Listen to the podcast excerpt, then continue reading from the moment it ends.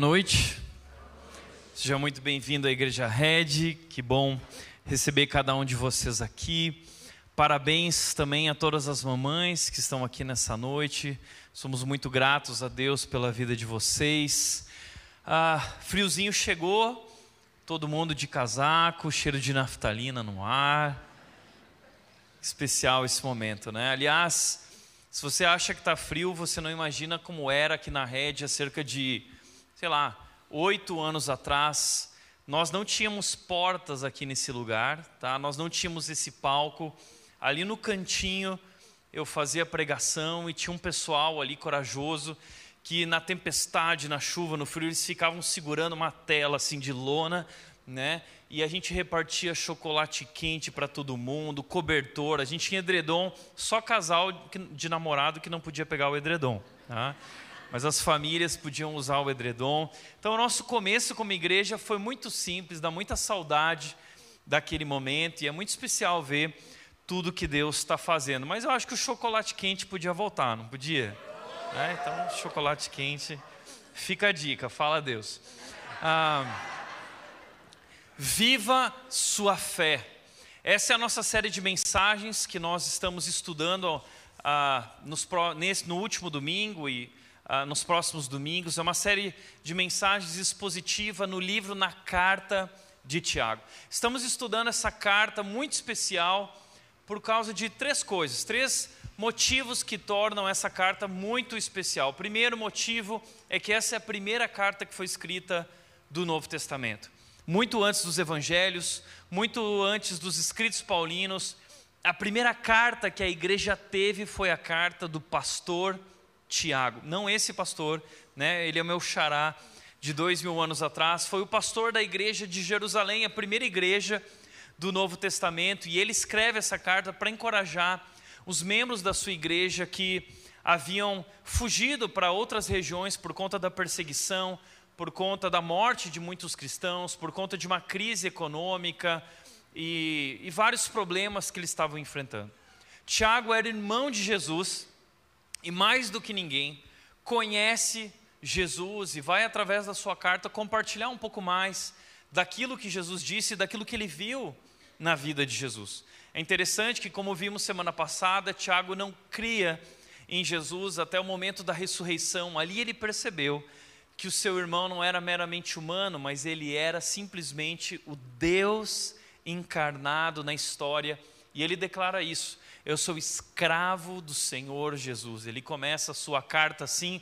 E Tiago é aquele que, se os discípulos viveram três anos com Jesus, Tiago viveu 33 anos ao lado de Jesus. Tiago dormiu no beliche com Jesus e ele afirma para nós que Jesus é Deus. Se seu irmão fala que você é Deus, é porque você é, né?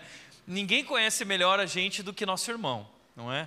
Eu tenho muitas histórias para contar, meu irmão tem muitas histórias para contar a respeito de mim também. E a história que Tiago nos conta a respeito de Jesus é que Jesus é Deus. Agora, aqueles primeiros cristãos, eles estavam passando por um período muito difícil e pensando em desistir da fé. Porque desde que tomaram a decisão por Cristo e se tornaram cristãos, eles estavam enfrentando muito sofrimento.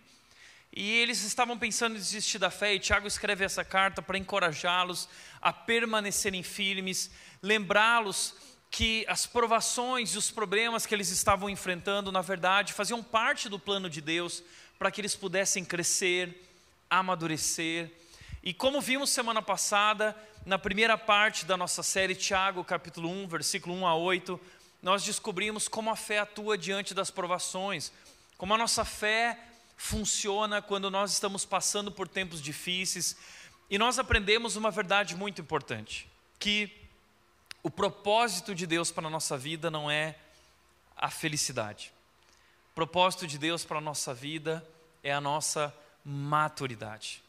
Deus está trabalhando em nós para nos tornar mais parecidos com Cristo. Deus está disposto a sacrificar nossa alegria passageira, nossa felicidade temporária, para garantir que nós vamos nos tornar filhos adultos, maduros, parecidos com Cristo Jesus. Hoje eu gostaria de continuar a nossa série falando mais um tema que Tiago traz, e o legal da carta de Tiago é que ela é uma carta extremamente prática. Tiago é um pastor e ele está aplicando a teologia à vida cotidiana, os desafios que nós enfrentamos todos os dias. Por isso, o incrível dessa carta é que, apesar de ela ter sido escrita muitos anos atrás, ela é extremamente atual e relevante. Ela fala de problemas e dilemas que nós enfrentamos hoje. Semana passada falamos de provações e hoje nós vamos falar sobre tentações. Como a nossa fé funciona diante da tentação, quando nós somos tentados.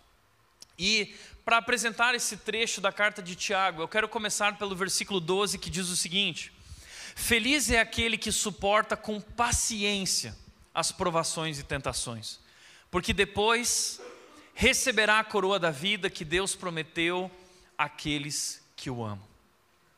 Tiago, nesse trecho, ele vai falar sobre felicidade. Se semana passada nós descobrimos que o projeto de Deus é a nossa maturidade, hoje nós vamos descobrir que a felicidade é consequência da nossa maturidade. Semana passada, um jovem, no final do culto, chegou para mim e disse: Tiago, deixa eu ver se eu entendi. O que você está dizendo é que o projeto de Deus é a maturidade, a felicidade é uma consequência dessa maturidade. Eu disse, é exatamente isso, não que eu estou dizendo, mas o Tiago está dizendo, é meu xará, mas é o pastor Tiago, mas é o pastor Tiago antigo, e eu estou repetindo o que ele disse. Felicidade é consequência da maturidade. Felicidade é consequência de perseverar, de suportar com paciência as provações e tentações e assim crescer na nossa fé e depois receber de, de Deus então essa coroa da vida. O que é a coroa da vida? A Bíblia fala muito sobre isso, sobre um galardão, sobre algo especial. Nós não sabemos o que é o galardão, né? Algumas pessoas pensam que o galardão é uma pedra na coroa. Vou receber uma pedrinha, uma coroa. É, Alguns acham que é uma mansão celestial, vai ser uma mansão muito grande. Então eu já estou investindo lá no terreninho, lá no céu, né? 500 metros quadrados, mil metros quadrados. Nós não sabemos o que é o galardão, mas é algo muito especial. É a coroa da vida, uma recompensa que Deus promete a nós, nós receberemos quando estivermos na Sua presença no reino de Deus. E hoje nós somos chamados a perseverar com paciência, a suportar esses momentos difíceis e as tentações, a abrir mão dessa satisfação instantânea, dessa gratificação imediata que o pecado e a tentação nos é, é, é, oferece, para colocar o nosso coração e a nossa satisfação naquilo que Deus garante em nosso futuro. Tiago está dizendo que a pessoa que suporta com paciência e vive assim, ela é feliz. Felicidade. E essa palavra aqui é muito especial. A palavra que Tiago usa aqui, uh, precisa, nós precisamos gastar um tempo nela, é a palavra macários. Uma palavra no grego que não existe um equivalente exato para o seu significado no português. É muito difícil traduzir essa palavra para o português. Porque essa palavra traduzida, numa tentativa de tradução, ela significa abençoado, ela, significa, ela é muitas vezes traduzida na Bíblia como abençoado, como bem-aventurado ou como felizes, mas ah, na verdade ela significa a, a, a, aquilo que nós temos de mais próximo seria tomado de grande alegria ou grandemente afortunado. A, a, Macários é uma palavra que foi usada por Jesus também. No Sermão da Montanha, lembra? Bem-aventurados são aqueles que, ou seja, Macários são aqueles que choram, Macários são aqueles que são mansos, Macários são aqueles que se arrependem dos seus pecados. Jesus usou essa palavra, sabe por quê? Porque Macários, naquela cultura, naquele período, significava o grau mais elevado de felicidade. Nós, seres humanos, vivemos nessa busca pela felicidade, não é? E Macários expressa essa felicidade no nível mais elevado que o ser humano pode experimentar.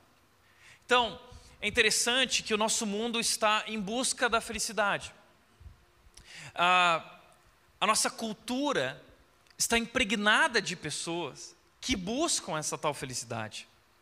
Os nossos movimentos do dia a dia, por trás desses movimentos está a nossa busca por felicidade.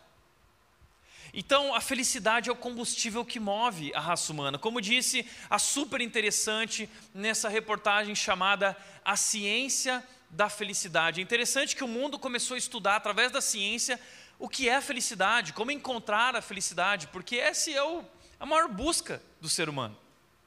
E aí a Harvard lançou o curso com o jeito Harvard de ser feliz, uh, o livro O Jeito Harvard de Ser Feliz, e as pessoas fazem um curso, as pessoas leem o livro e ainda não encontraram a felicidade. Né? Mas a reportagem disse o seguinte: a busca da felicidade é o combustível que move a humanidade. É ela que nos força a estudar, trabalhar, ter fé, construir casas, realizar coisas, juntar dinheiro, fazer amigos, brigar, casar, separar, ter filhos e depois protegê-los.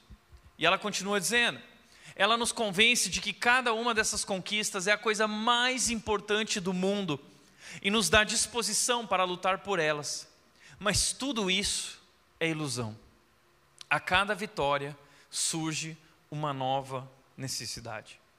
Olha que interessante o que a ciência descobriu: que a nossa busca por felicidade é uma ilusão. E que nós nunca chegamos num lugar onde nós atingimos e conquistamos essa tal felicidade. É como o pote de ouro no final do arco-íris. Você busca o final do arco-íris, quando você chega lá, parece que ele está mais adiante. E você se aproxima dele e ele está mais distante. Assim é a nossa busca por felicidade, nós nunca chegamos lá, sempre há mais, nós sempre queremos mais, temos mais necessidades e menos satisfação. É como quando a gente é criança. Eu lembro que eu era uma criança assim, que eu enchia a paciência dos meus pais porque eu queria aquilo. E eu falava para eles o seguinte: talvez você já fez isso, ou seu filho fez isso com você, pai, mãe. Eu preciso disso. E se vocês me derem isso, eu nunca mais vou pedir nada para vocês. Depois de muita encheção de paciência, eu ganhava aquele presente. Passava uma semana, duas semanas, o barato, a sensação aquela da novidade passava e já surgia um novo desejo, uma nova necessidade no meu coração. Agora, isso é engraçado, mas nós vamos crescendo e nos tornando adultos, e isso continua sendo verdadeiro. Nós continuamos tendo necessidades, nós continuamos tendo desejos, e nós achamos que quando conquistarmos esses desejos, quando nós tivermos aquilo que tanto desejamos, nós estaremos satisfeitos, mas nunca estamos satisfeitos. Então a gente casa porque a gente quer ser feliz. Aí a gente separa dizendo que é porque quer ser feliz, e a gente usa aquela expressão: eu não preciso passar por isso, eu tenho o direito de ser feliz. A gente busca um trabalho que nos faça felizes, que nos realize pessoalmente, nos satisfaça. A gente busca uma igreja que nos faça felizes. A gente busca amigos que nos façam felizes. Ou seja, por trás de todos os nossos movimentos da vida está a tal busca pela felicidade. E Tiago captura isso, Tiago entende isso. E ele vai nos alertar uh, onde encontrar essa felicidade, quais são os perigos, quais são as armadilhas nessa busca pela tal felicidade. Em primeiro lugar, Tiago vai dizer que a primeira armadilha na busca pela felicidade é nós acharmos que a felicidade está nas conquistas, nas realizações, nos bens materiais ou nas riquezas. E ele vai de cara dizer o seguinte: que a felicidade não está naquilo que possuímos. Ele diz nos versículos 9 e 10: O irmão que é pobre tem motivo para se orgulhar, porque é digno de honra. Ele usa a palavra pobre, o irmão que é pobre, o pobre que é piedoso, que ama a Deus, ele tem motivo para se orgulhar. Mas ele continua dizendo o seguinte: o que é rico deve se orgulhar porque é insignificante. Veja, Tiago usa duas vezes a palavra orgulho. Porque o nosso mundo age dessa forma. Nós nos orgulhamos daquilo que nós conquistamos. Nós nos orgulhamos daquilo que nós temos nossas realizações, nossas conquistas, nossas posses, nossos bens. A gente se orgulha do carro que nós compramos, a gente se orgulha daquela casa, das roupas que nós temos, da beleza que nós temos. O nosso mundo é um mundo que vive em função disso, não é? Que vive em função de ostentar, que vive em função de mostrar, que vive em função de se orgulhar. E nós abrimos as redes sociais e lá existe essa cultura do orgulho e da ostentação. Pessoas se orgulhando da quantidade de seguidores, pessoas se orgulhando do seu dinheiro, pessoas se orgulhando da sua beleza, pessoas se orgulhando de todas essas coisas, mas o que Tiago quer dizer para nós é que tudo isso é insignificante. É insignificante. Da perspectiva da eternidade, essas coisas são inúteis, são ilusão, são correr atrás do vento. Tudo isso passará. Você não vai levar para o céu as suas conquistas, os teus seguidores. Existe uma vida, uma vida eterna pela frente, e na perspectiva da eternidade, essas coisas não são nada, elas são insignificantes. O problema é que nós temos construído muitas vezes nossa vida no aqui e agora, e não nessa perspectiva do ali e além. Veja, não há nada de errado em ter dinheiro. A Bíblia não é contra a riqueza. O problema é nós colocarmos a riqueza como alvo da nossa vida. O problema é nós colocarmos as conquistas e as posses como alvo da nossa vida. Porque tudo isso passará. E nós acabaremos frustrados e decepcionados, porque a vida não é sobre isso. Muitas mulheres colocam o alvo da sua vida na sua beleza, na sua imagem. Mas Provérbios 31, 30 diz o seguinte: a beleza é enganosa e a formosura é passageira. A beleza passa. E muitas mulheres começam a sofrer porque estabeleceram isso como sua imagem, como sua identidade. O seu bem-estar, a sua realização, a sua felicidade está ligado à sua beleza. E o tempo vem, e a lei da gravidade de Isaac Newton afeta todos. Né? E aquilo que estava de pé e que era motivo de orgulho começa a se tornar insignificante. Você começa a se envergonhar e começa a gastar dinheiro com diversos procedimentos para conseguir manter isso de pé, de tal forma que as pessoas nem te reconhecem mais, que já não é mais você. Né? Mas você está vendo, esse é o nosso mundo, que valoriza e se orgulha de coisas insignificantes, fúteis, vazias, tudo isso passará. Como disse Salomão, o sábio, ele disse, ah, e, e Tiago diz isso, né? Ele diz assim: ele murchará como uma pequena flor do campo. Ele continua dizendo: o sol quente se levanta e a grama seca, a flor perde o vício e cai, a sua beleza desaparece. Da mesma forma, murchará o rico com todas as suas realizações. O rico vai passar, as posses, o que nós conquistamos, tudo isso passará, todas as nossas realizações. Então não coloque a tua felicidade nessas coisas transitórias e passageiras. Como disse Salomão, eu tenho visto tudo que se faz neste mundo e digo, eu tenho visto tudo que há nesse mundo e uma coisa eu digo: tudo isso é ilusão. É tudo como correr atrás do vento. Eu amo o livro de Eclesiastes, porque eu não sei se você já entendeu o que é o livro de Eclesiastes. Salomão vai compartilhar para nós um segredo muito precioso da sua vida. Salomão no início da sua vida, ele decidiu usar todo o tempo que ele tinha, todos os recursos que ele tinha, todo o dinheiro e riqueza que ele tinha em um projeto. Qual era o projeto de Salomão? Projeto chamado felicidade.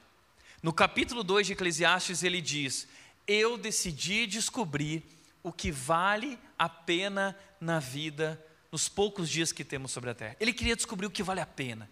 Ele queria descobrir o que podia lhe satisfazer e lhe fazer feliz. E ele diz o seguinte: Eu não neguei nada que meu coração quis. Onde eu coloquei os meus olhos, o que eu desejei, eu comprei, eu conquistei. Então, Salomão partiu numa busca infindável pela felicidade. Ele buscou a felicidade nos prazeres, nos relacionamentos, nas mulheres. A Bíblia mostra para nós que Salomão teve mais de 700 esposas e 300 concubinas, mais de mil mulheres. E muitos vão pensar assim: ah, esse cara aí era feliz. Né? E aí, o que Salomão descobriu é que mil mulheres traziam mil sogras. Né?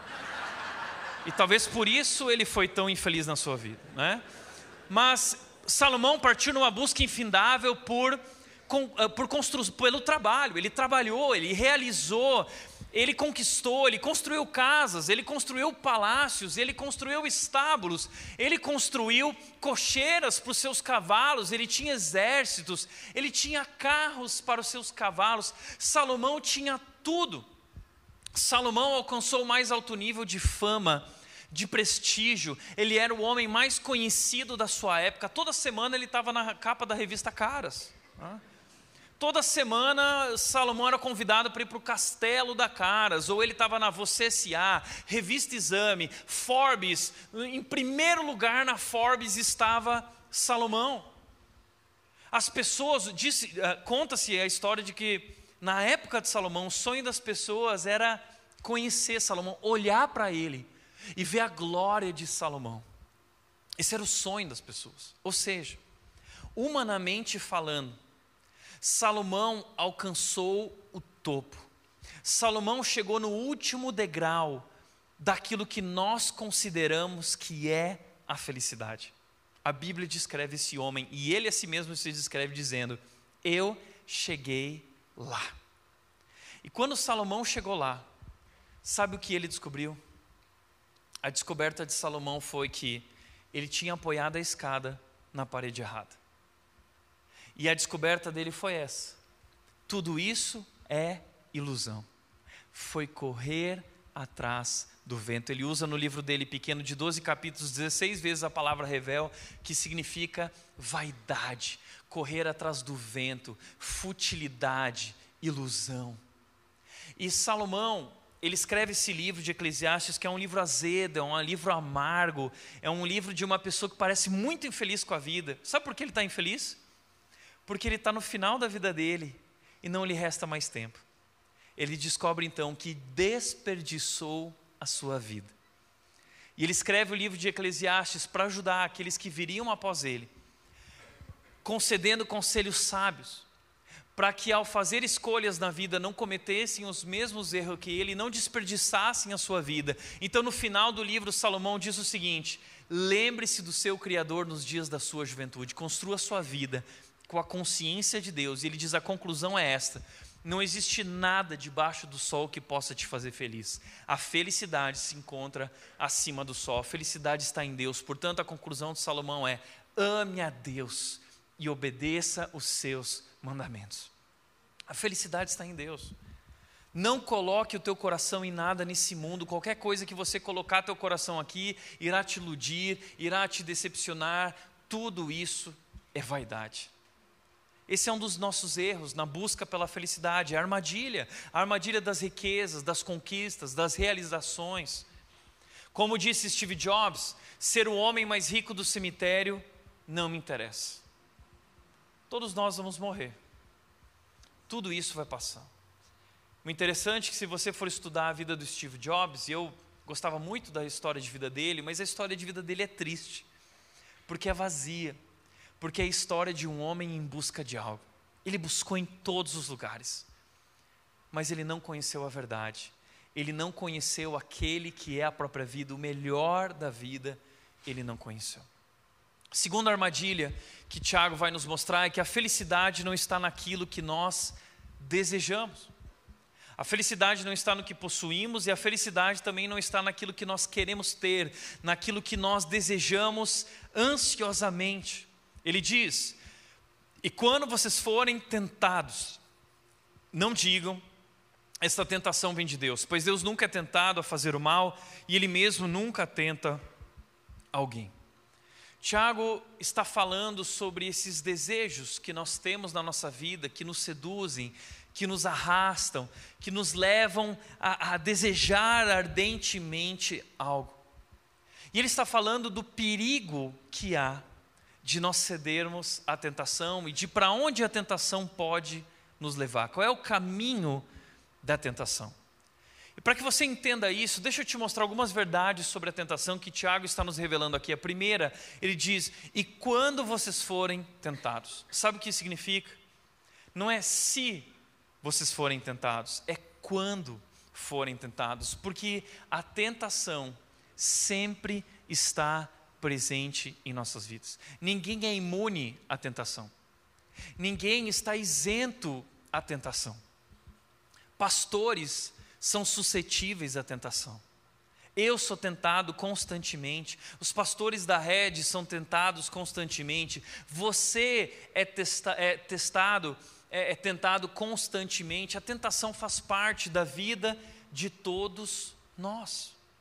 Agora, é importante que a gente entenda a fonte da tentação. De onde que vem a tentação? A tentação não vem de Deus. Deus nunca é a fonte da tentação. Tiago está dizendo: nunca digam esta tentação vem de Deus, porque Deus nunca é tentado a fazer o mal e Ele mesmo nunca tenta alguém. A Bíblia diz, nos mostra que há um tentador. A Bíblia aponta o diabo desde a antiguidade como esse tentador, aquele que coloca diante de nós ah, ah, essas oportunidades para que a gente mate a nossa sede, para que a gente desobedeça a Deus. Jesus, na oração do Pai Nosso, ele nos ensinou a orar assim: ele disse, é, é, é, livra-nos da tentação, né? livrai-nos da tentação, liberta-nos do mal, do maligno. Todos nós somos tentados, mas a tentação não vem de Deus. Terceira coisa que Tiago vai nos dizer é que a tentação vem de nossos próprios desejos, que nos seduzem e nos arrastam. Ou seja, o problema está dentro de nós mesmos. Como assim? Sabe que, olha o que ele diz: a tentação vem de nossos próprios desejos.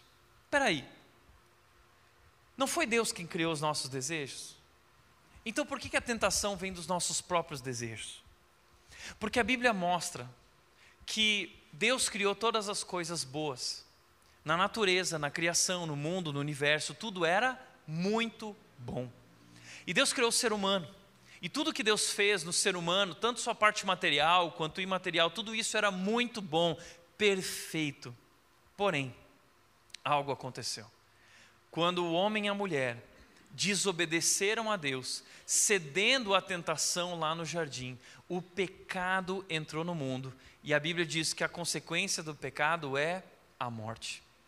E a morte não é apenas a morte física, também, é a morte espiritual também, mas é essa morte de uma destruição da nossa vida, de uma distorção dos nossos desejos. Nossos desejos foram distorcidos, nossos pensamentos foram afetados, nossos sentimentos foram afetados. O pecado destruiu tudo. E hoje o pecado habita em nós. Nós somos escravos do pecado, a Bíblia diz. Nós somos livres, como disse Pablo Neruda, somos livres para fazer escolhas, mas nos tornamos escravos das consequências. E nós nos tornamos escravos dessa consequência do pecado. Ele entrou na humanidade, e assim como o pecado entrou no mundo por um homem, a Bíblia diz que o pecado passou a todos os homens e todos nós nascemos com essa inclinação, com essa corrupção. Todos nós nascemos com esse mal dentro de nós e a Bíblia diz que é do interior do coração humano que parte a ganância, que parte a maldade, que parte a violência, que parte a imoralidade. Então o problema não está no mundo. Entenda isso. O problema da humanidade não é o mundo. O problema da humanidade não é a Globo o problema da humanidade não é nenhum partido. Sabe qual é o problema da humanidade? É o meu e o seu coração. É daqui que surge tudo isso. Então, o problema está dentro de nós mesmos, que nos seduzem e nos arrastam, ele diz. Olha que interessante, Tiago vai usar a ilustração de um pescador que usa uma isca e um anzol. Assim também a tentação tenta nos fisgar. Assim como que para peixes diferentes existem iscas diferentes, para pessoas diferentes existem tentações diferentes. Cada um de nós tem uma fraqueza. E o tentador conhece cada uma delas. E ele coloca diante de nós propostas justamente para nos fazer cair em tentação naquela nossa fraqueza. Se é que nós podemos falar cair, porque pecado não é um acidente, pecado é uma escolha. Nós acabamos escolhendo. E, e, a gente precisa entender que, como o Tiago diz, existe a tentação, ela segue um processo sistemático. Olha o que ele diz: esses desejos ruins, esses desejos distorcidos, esses desejos ah, ah, por aquilo que é proibido, dão luz ao pecado. E quando o pecado se desenvolve plenamente, ele gera a morte. Tiago está falando de um processo, Tiago está falando de quatro estágios da tentação. Deixa eu te mostrar isso, essa rampa escorregadia do pecado na nossa vida, ela tem quatro estágios. O primeiro estágio dessa rampa é a tentação, esse surge o objeto da tentação. Nós olhamos para aquilo. Então, o nosso coração deseja, cobiça aquilo ardentemente. Nós somos seduzidos e arrastados de forma que nós escolhemos desobedecer a Deus. E então nasce o pecado. E a consequência do pecado é a morte. Esse é o quarto estágio. Os quatro estágios da tentação é sempre esse padrão. Interessante que quando Tiago fala sobre, ele diz que o pecado nasce. Ele usa a palavra de gerar o pecado. O pecado ele é gerado dentro de nós. Ele compara com a gravidez de uma mulher. Estamos falando sobre as mães. Tiago está usando esse exemplo da gestação como um exemplo de como o pecado é gerado dentro de nós. Como seu filho e filha foi gerado? Você um dia conheceu o seu marido, vocês se apaixonaram, começaram a conversar, começaram a flertar, ele te pediu em namoro, vocês começaram a namorar, depois veio o casamento, no casamento você passou a dormir com ele, um dia vocês tiveram relações e aí você ficou grávida, depois de alguns meses nasceu seu filho. Da mesma forma, Tiago está dizendo que o pecado nasce em nossa vida. O pecado não é um acidente, o pecado é uma escolha que segue um processo. Como acontece? Nós começamos a conversar, nós começamos a pensar naquilo, começamos a cultivar aquele pensamento, alimentar aquele pensamento, nós começamos a flertar e conversar com aquele pensamento, começamos a namorar com o pecado, nós começamos, nós então vamos dormir com o pecado, e é então assim que o pecado nasce. Olha que interessante. Então o pecado não é um momento. O pecado ele tem estágios vão acontecendo coisas ao longo desse processo sistemático e nós então esse pecado ele vai nascendo e ele nasce e ele gera a nossa morte. Como disse um autor desconhecido, semeia um pensamento e colherás um ato. Semeia um ato e colherás um hábito. Semeia um hábito e colherás um caráter. Semeia um caráter e colherás um destino.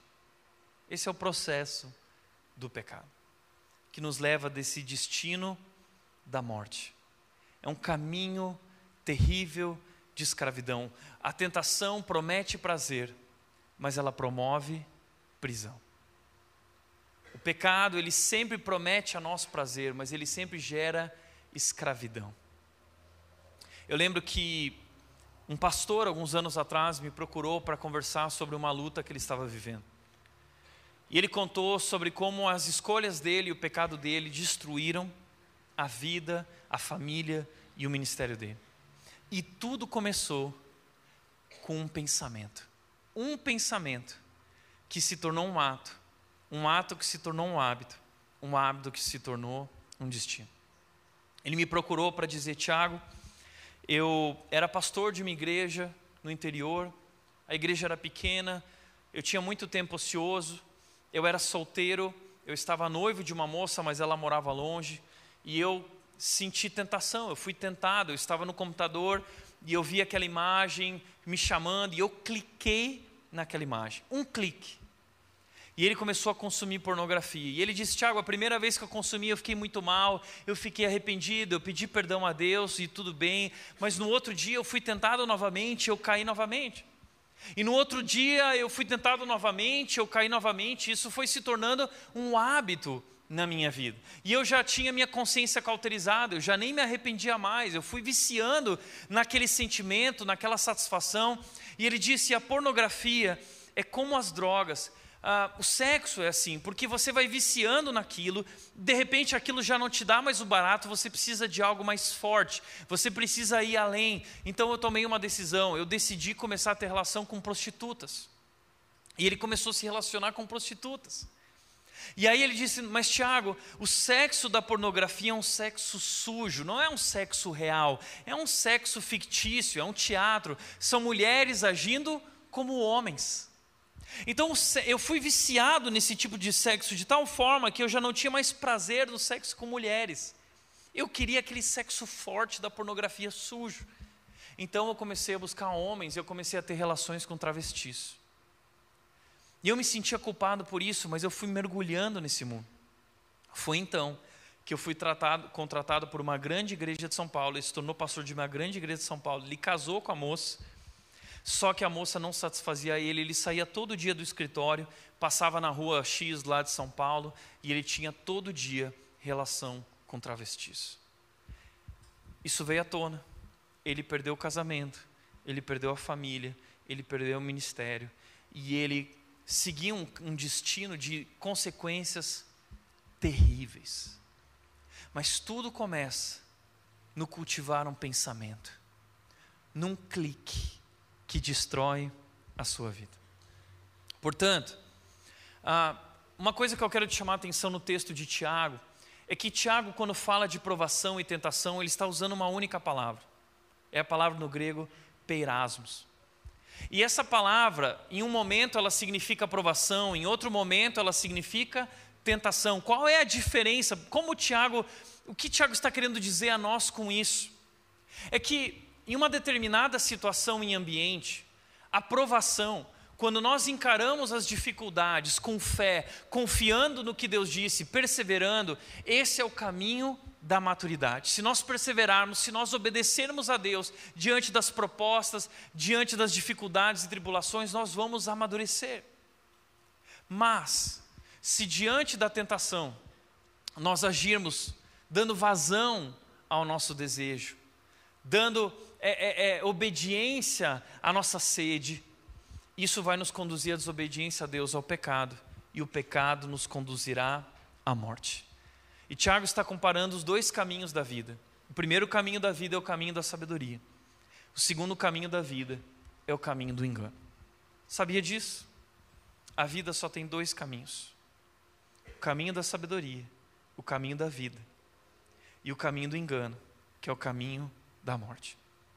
A Bíblia diz que há caminho que para o homem parece um bom caminho, mas no final conduz à morte.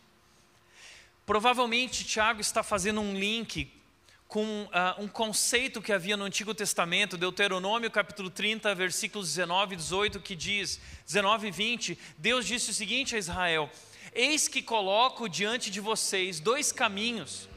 Eu coloco vocês diante da morte e da vida, diante da bênção ou da maldição. Vocês escolhem o caminho. Se vocês obedecerem, vocês terão vida, vocês terão sabedoria e serão abençoados. Tiago está dizendo isso. Nós temos diante de nós a escolha de caminhar na sabedoria e assim encontrar a maturidade, a liberdade, ou nós podemos dar vazão a nossos desejos e não viver de acordo com a vontade de Deus, mas viver de acordo, acordo com a nossa vontade, de acordo com os nossos desejos distorcidos que não correspondem à verdade, mas esse é um caminho de morte. Como disse José Marbés, ceder à tentação é como pegar o voo errado. Você pode aproveitar o passeio, mas lamentará o destino. lamentará o destino. Portanto, Tiago continua dizendo no versículo 16: ele diz: Não se deixem enganar, meus irmãos. Sabe por quê? Porque a tentação ela é vencida em nossa mente. A tentação é uma batalha que é vencida na mente. Tudo começa aqui. Lembra que lá no início, na criação em Gênesis 3, o que foi que a, o diabo fez, a serpente fez com Adão e Eva? Enganou eles. Enganou eles. E assim até hoje o diabo nos engana. O diabo semeia mentiras na nossa mente, na nossa cultura. É por isso que Paulo diz: não se amoldem ao padrão dessa, dessa cultura. Não se enganem. E, e, o engano que o diabo semeia na nossa mente, a mentira do diabo, desde aquela época, há milhares de anos atrás até hoje, é essa. Essa é a mentira. Deus não é tão bom e o pecado não é tão ruim. Lembra Adão e Eva no jardim? A serpente aparece. O que a serpente diz para Eva? Deus disse que vocês não podem comer de nenhuma árvore. O diabo está distorcendo as palavras de Deus. E Eva responde a ele, dizendo: Não, Deus não disse isso. Deus disse: Vocês podem comer de todas as árvores. Vocês só não devem comer dessa árvore, a árvore do conhecimento do bem e do mal. E aí o diabo diz: Ah, mas essa é a melhor árvore do jardim. Sabe por que Deus não quer que vocês comam dela? Porque no dia que vocês comerem dela, vocês serão iguais a Ele, conhecedores do bem e do mal. Então o diabo engana. Deus disse que, dia que no dia que eles comerem, eles morreriam. E o diabo diz: não. No dia que vocês comerem, vocês vão experimentar algo melhor. Vocês vão ser conhecedores do bem e do mal. O diabo enganou eles através de uma mentira. Deus não é tão bom, então não confia no que ele diz. E o pecado não é tão ruim. E sabe, até hoje, ele continua agindo da mesma forma. E nós olhamos para aquela história de Adão e Eva no jardim nós pensamos como Adão e Eva puderam ser tão bobos, tão ingênuos. Mas nós somos igualmente ingênuos. Nós somos imaturos. Isso me faz lembrar a história que eu contei recentemente que nós vivemos com a Mel. A gente estava trocando os móveis lá de casa, instalando móveis, e o instalador deixou uma lata de tina. E quando a gente chegou em casa à noite, de repente a gente olhou, a Mel estava tomando o tiner e falando, aguinha, aguinha.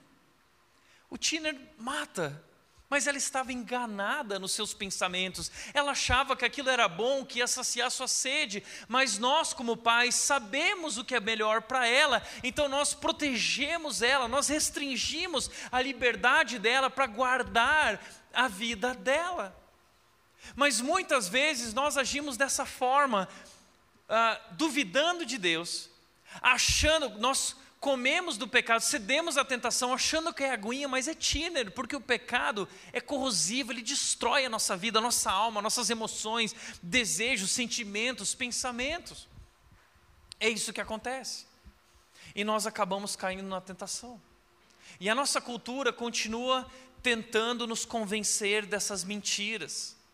Veja, por exemplo, essa música antiga lá dos Menudos, não é da minha época, mas é muitos de vocês aqui, eu sei que muita gente dançou né? Essa música não se reprima. Mas olha, olha que música diabólica. O diabo estava lá no jardim do Éden cantando isso, não se reprima, não se não segure muito os teus instintos, porque isso não é natural. Vá em frente, entra numa boa, porque a vida é uma festa. A vida é uma festa. Que Deus é esse que restringe? Que Deus é esse que fala para não tocar, para não comer? Coma. Não existe certo ou errado, existe o que te faz feliz. Não existe certo ou errado, existe o que é bom para você. Vai, não é errado se te faz feliz. Não controle, não domine, não modere. Tudo isso faz muito mal. Deixe que a mente se relaxe. Faça o que mandar o coração. Não se reprima, não se reprima. Né? E você estava lá cantando, né? não se reprima. É por isso que você está onde você chegou. Hã? Olha o que disse Oscar Wilde: a única maneira de libertar-se de uma tentação é entregar-se a ela. É isso que o nosso mundo tenta falar. Para se libertar de uma tentação, se entrega a ela. Se você resistir a ela, sua alma adoecerá de desejo pelo que lhe foi vedado. Olha, mentira. Na verdade, nós vamos adoecer se nós cedermos à tentação. E o que Deus está nos alertando é exatamente isso. Deus está restringindo, estabelecendo limites para preservar a nossa vida, porque Ele nos ama. Mas o diabo nos engana. Então Charles Swindoll diz: o processo da tentação começa na mente. E por isso precisamos fazer todo o possível para encarar os fatos, aplicar a verdade e prever as consequências de nossos atos de concupiscência. A tentação tem como base de seus argumentos ideias enganosas e falsas promessas. Não acredite nela. Então, como nós podemos vencer a tentação? Algumas dicas. Primeiro, admita o seu problema. Primeira maneira de vencer a tentação é admir, admitir a nossa fraqueza e os nossos pontos fracos e sermos responsáveis com eles. Segundo lugar, assim que a gente mapear e admitir o nosso problema, é fugir desses tipos, dessas tentações, é, é, é fugir de qualquer lugar, pessoa ou situação que nos leve a cair. É a gente estabelecer limites claros na nossa vida. 1 Coríntios 6,18 diz: fujam da imoralidade, fujam. Não dá para negociar com a tentação. Não dá para dar trela para a tentação, bater um papo, ah, não, eu vou só ali, né, só dar uma olhadinha. Essa olhadinha custa caro mata. Estabeleça limites claros, fuja. É a ideia de José, quando ele foi tentado pela mulher de Potifar, o que ele fez? Ele fugiu, ele saiu correndo. Além disso, reflita nas consequências. Pare para pensar, não haja instintivamente, haja racionalmente. Se o peixe ele come a isca, nós somos diferentes dos peixes, nós temos um cérebro, nós sabemos que existe uma isca ali que pode destruir nossa vida. Então nós usamos a nossa mente, a nossa razão e nós dizemos não aos nossos sentimentos. Nós somos seres racionais e não só seres instintivos. Então nós refletimos nas consequências e entendemos que há consequências para o pecado. Como Davi, que cedeu à tentação de Batseba, porque ele não refletiu nas consequências, mas custou muito para ele, destruiu a vida dele, destruiu a vida da sua família destruiu a sua nação. Porque o pecado sempre custa mais caro do que a gente estava disposto a pagar. O pecado sempre nos leva mais longe do que nós gostaríamos de ir. E o pecado sempre fere mais pessoas do que nós gostaríamos de ferir. O pecado não destrói só a minha vida, afeta a minha vida. O pecado afeta a, a, vida das pessoas ao meu redor. Então eu preciso refletir nas consequências. Eu preciso me aproximar de Deus. Deus está nos convidando para buscar ajuda nele. Ele é um Deus que nos ama. É um pai que nos ama. E como um bom pai, ele quer nos guardar, nos preservar, nos ajudar. Olha o que diz Paulo em 1 Coríntios 10, 13: as tentações em sua vida não são diferentes daquelas que outros enfrentaram. Deus é fiel e Ele não permitirá tentações maiores do que vocês podem suportar. Ou seja, ninguém pode dizer, não, mas essa tentação era muito maior que, que eu. Não, Deus nunca permitirá que você seja tentado além daquilo que você é capaz de suportar. Pelo contrário, diz Paulo, quando vocês forem tentados, Ele mostrará uma saída para que consigam resistir. Nós podemos resistir. Nós não somos mais escravos do pecado. O Espírito Santo de Deus vive em nós e nos concede poder para vencer o pecado. Nós podemos viver uma nova vida. Deus nos chama para nos aproximarmos dele, dependemos dele. Hebreus 4, 15 e 16 diz: Nosso sumo sacerdote entende nossas fraquezas. Deus entende, Jesus Cristo entende as nossas fraquezas. Por quê? Porque Ele enfrentou as mesmas tentações. A diferença é que Ele nunca pecou.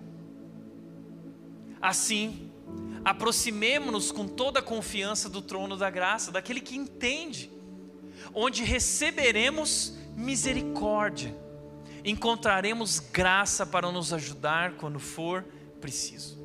É um Deus que nos ama, é um Deus que quer nos libertar do poder e das consequências do pecado, por isso Ele deu o Seu Filho e agora Ele nos convida a viver uma nova vida e Ele nos capacita, Ele nos ajuda, Ele está conosco, Ele não nos abandona, Ele nos chama para se aproximar dEle e depender dEle e viver com Ele uma nova vida.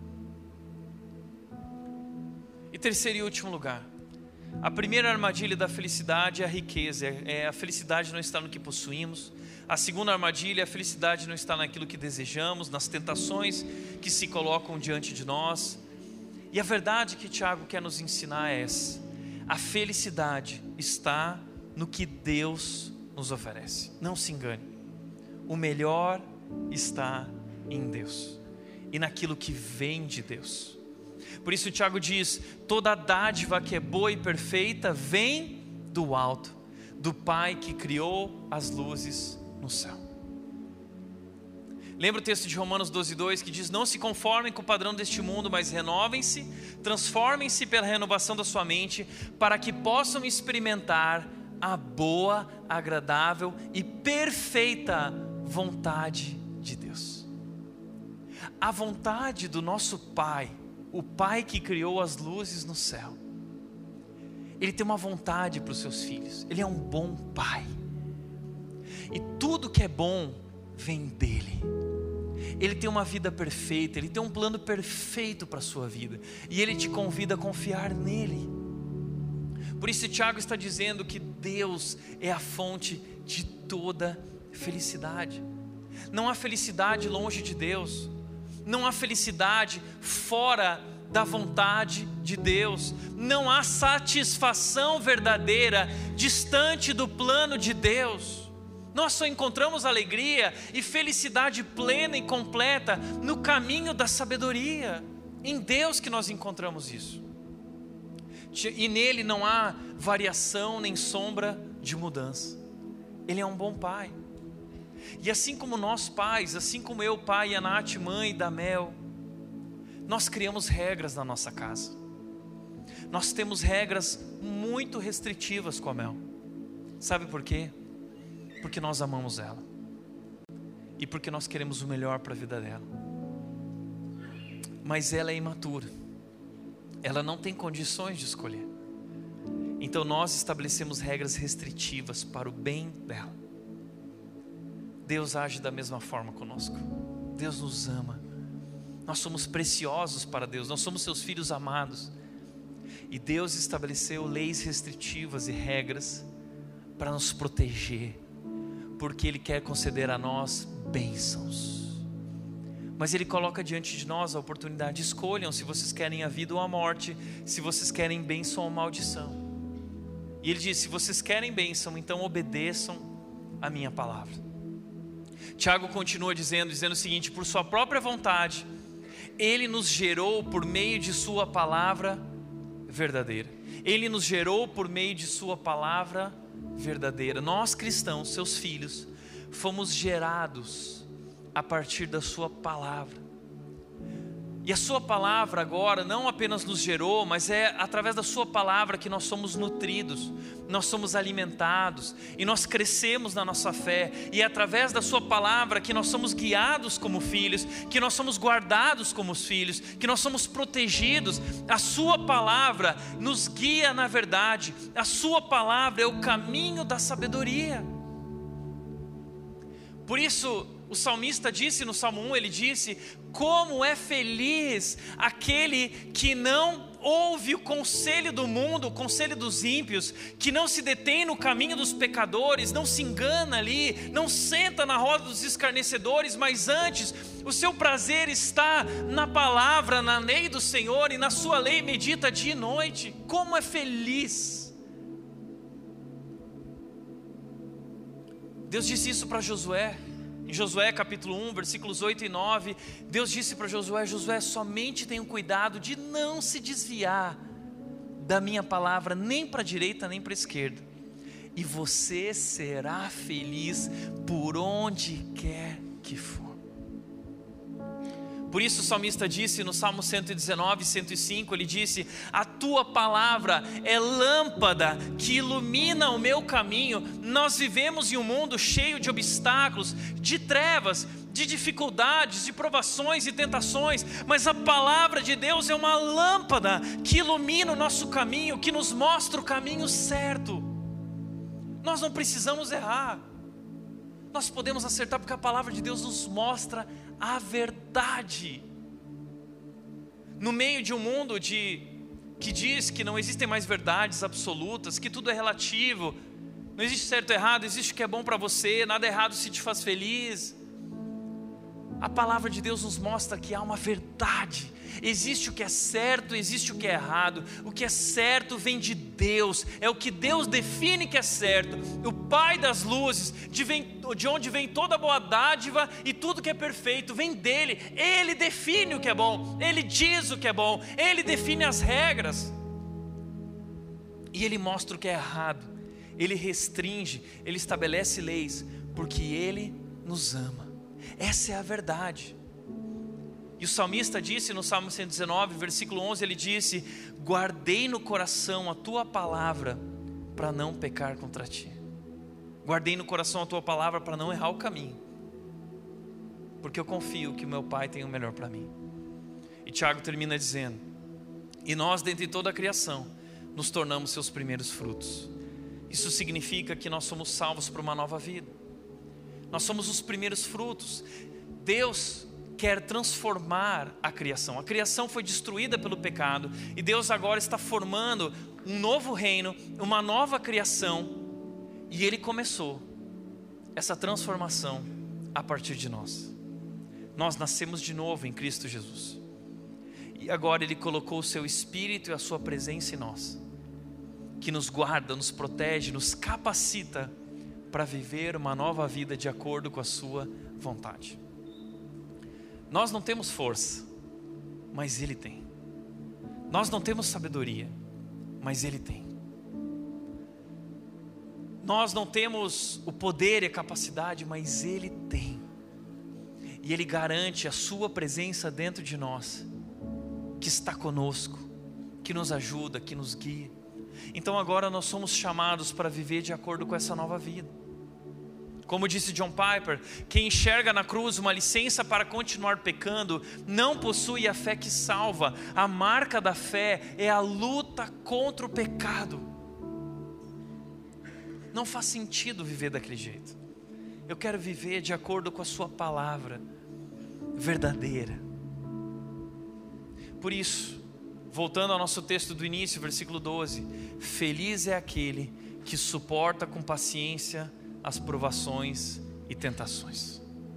Feliz é aquele, Macários, abençoado, é aquele que suporta com paciência as provações, as propostas do pecado, as tentações, porque depois receberá a coroa da vida que Deus prometeu àqueles que o amam. Depois, olha que interessante essa palavra. Depois, nós não gostamos de esperar, nós queremos gratificação imediata, nós queremos satisfação instantânea. Esse é o nosso problema. É aí que nós erramos. Deus está nos chamando para ter paciência e colocar a nossa satisfação na recompensa que Ele nos entregará no reino de Deus, onde nós viveremos a eternidade juntos. Portanto, não vive esse papo de a vida é curta, aproveite ela. Não. A vida aqui na terra é curta, então prepare-se para a eternidade, porque nós viveremos para sempre. Prepare-se para a eternidade. Essa é a perspectiva que deve nortear a nossa vida. Isso deve ser o alvo da nossa vida. Tudo isso passará.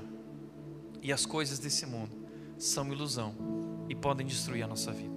Portanto, se contudo, Tiago de 1:25 ele diz: "Se contudo, observarem atentamente a lei perfeita que os liberta, perseverarem nela e a puserem em prática sem esquecer o que ouviram, serão felizes no que fizerem. Tiago usa de novo a palavra macários. Vocês serão abençoados, vocês serão felicíssimos no que fizerem. Então peraí, o mundo, o Harvard tem o jeito Harvard de ser feliz, a ciência está explorando o assunto felicidade e ninguém chegou lá. Mas Tiago está cantando a bola para nós. O jeito cristão de ser feliz. Vocês serão felicíssimos se fizerem isso. Qual é o segredo de Tiago? Ele diz: se vocês observarem atentamente a lei perfeita, que liberta, é uma lei que liberta, a palavra de Deus nos liberta. E ele diz: perseverarem nela e a puserem em prática, sem esquecer o que ouviram, vocês serão felizes. Então, essa é a equação da felicidade: crer na palavra e obedecer a palavra é igual à felicidade. Você quer ser feliz? Você quer ser abençoado? Você quer ser felicíssimo? Você quer andar num caminho de sabedoria? Você quer amadurecer? Você quer encontrar a vida? Você quer experimentar o melhor de Deus? Então creia no que Deus disse e persevere em obedecer a palavra de Deus. Esse é o segredo da felicidade. Está diante de nós. Portanto, para refletir e praticar, primeiro, você está seguindo o caminho da vida abundante ou está descendo pela rampa escorregadia da morte? Só existem dois caminhos. Se vocês não está subindo o caminho da vida abundante, tenha certeza disso.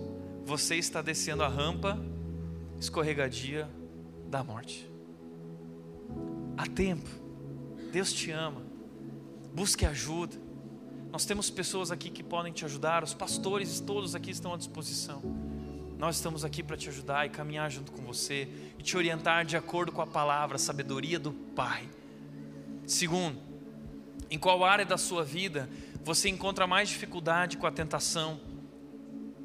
Seja responsável com a sua fraqueza. Quero te convidar, te desafiar nessa semana a pensar nisso conversar sobre isso com alguém. Qual é a área que você encontra mais dificuldade com a tentação? E estabelecer limites, fugir desses ambientes que se tornam oportunidades para você cair e ceder. E terceiro e último lugar, não se engane. A felicidade não está na satisfação dos nossos desejos, mas na obediência a palavra de Deus. Não se engane, não se engane. Teus desejos não te farão feliz, tua vontade não te fará feliz, teu coração não te conduzirá na direção da felicidade. Somente a palavra de Deus, a vontade do Pai perfeito, pode te levar na direção da felicidade.